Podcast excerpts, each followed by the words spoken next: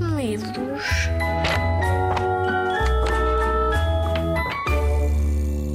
Olá, zigue-zague! O meu nome é Pedro Serumanho. Eu sei, é um bocado estranho. Pedro Serumanho. Não, não, ser humano, não, não, ser humano. Eu sou escritor, ilustrador, contador e detetive paz de meias perdidas. É, hoje vou estar a contar histórias. Uma história em concreto que eu escrevi e ilustrei.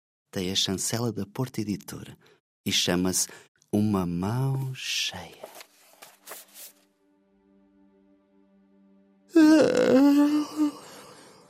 A Mia acordou a bocejar. Deslizou nas pantufas como se fossem patins e sentou-se à mesa. Encheu uma tigela com cereais, outras coisas que mais, até que apareceu o seu pai. Filha, o que tens na mão? É um pedaço de algodão. Serve para limpar uma ferida no joelho quando me magoou no recreio. Outras vezes atirou ao ar. Torna-se uma nuvem da minha imaginação. Ai sim, agora deixaste-me curioso. E o que tens atrás das costas, na outra mão? É, é uma fatia de melão. Está doce, fresquinho e tem a forma de um sorriso. Podia ser meia meloa para comer à colherada, mas não estava tão boa. Quando o pai voltou com as torradas, já a Mia havia terminado o pequeno almoço e a mesa da cozinha estava salpicada de tintas. Desta vez, não havia como não perguntar: Mia, e agora? O que tens na mão? Tenho um lápis de aguarela e um pincel. Vou pintar uma casa, uma sereia e uma borboleta e uma princesa. Caberá tudo numa folha de papel. Assim foi. A menina terminou o desenho, ofereceu ao pai e foi escovar os dentes. Porém, o pai não ficou convencido e foi atrás dela para lavar os dentes também. Mia, quando é que arrumas os brinquedos que estão espalhados na banheira? Diz-me o que tens. Espera, espera, deixa-me adivinhar. Eh, deve ser um peão, um pedaço de pão ou até um dragão, só para continuar a rimar. Não tenho nada. Sorriu a menina depois de mostrar as mãos vazias e fugiu para o quarto. Tinham roubçado, mas comiu há bocado. Enquanto o pai ficou a fazer a barba, a Mia aproveitou para encher a mochila com livros, cadernos, segredos e montes de brinquedos. Pensava que estava sozinha. Mia, Mia, sabes que não podes levar brinquedos para a escola. O que tens aí na mão? Tenho um coração, mas é de brincar. Filo com pasta de papel, fios, arame e pau.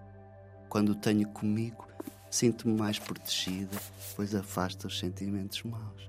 Oh, vá lá. Então guarda-o na mochila, mas tem cuidado. Nunca deixe que fique apertado. Veste, Mia, que já estamos atrasados, interrompeu-os a mãe apressando-os. A menina escolheu um vestido, mudou de meias e começou a calçar-se quando os pais apareceram de rompante no quarto. Mia, o que tinhas na mão? perguntou a mãe. Não era na mão, era no pé. Tinha uma meia que cheirava a chulé. Enquanto a Mia lhe guardava a harpa e o pai a penteava, a Mia não parava de dançar, de assobiar e de escrever notas musicais numa pauta. Mia, fica quieta, que os ganchos do cabelo estão a ficar todos tortos. O que estás aí a escrever? É uma canção em dó. Vou escrevê-la na palma da mão para cantar quando estiver só. Lá fora está frio, avisou o pai. Tens de levar um casaco grosso, um gorro e um cachecol. Não quero que te voltes a constipar.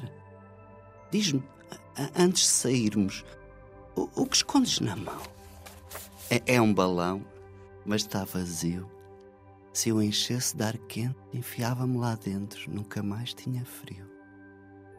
A caminho da escola, a Mia adora colher plantas, flores e os bichos mais inesperados. Mia, o que é que acabaste de apanhar e guardaste na mão? perguntou a mãe. É um dente de leão. a soprar com força, terei dezenas de paraquedistas a voarem à minha volta até aterrarem no chão. Depois de uma mão cheia de paragens forçadas, o pai pegou nela e perguntou: Mia, não voltes a apanhar coisas do chão. O que andas a colecionar desta vez? É uma mosca, uma formiga, um abelhão. Ui, tantos insetos! Olha que o abelhão pode picar. Não, estava a dormir. Não me parece que vá acordar. Ao chegarem ao portão da escola e antes que o pai lhe perguntasse novamente o que tinha na mão, a Mia aproximou-se dele, esticou os braços na sua direção e desafiou. Sabes o que tenho aqui? Sabes? É um feijão. Queres adivinhar em que mão está? Uh, deixa cá ver. Uh, não me digas que é um daqueles feijões mágicos que crescem até às nuvens onde mora um casal de gigantes com galinhas de ovos de ouro? Não, pai. É para pôr num boião com algodão, faz parte do estudo do meio. Quando a menina já tinha um pé dentro da escola, a mãe acenou e reclamou. Então, minha filha, ias embora sem despedir de mim? O que levas na mão?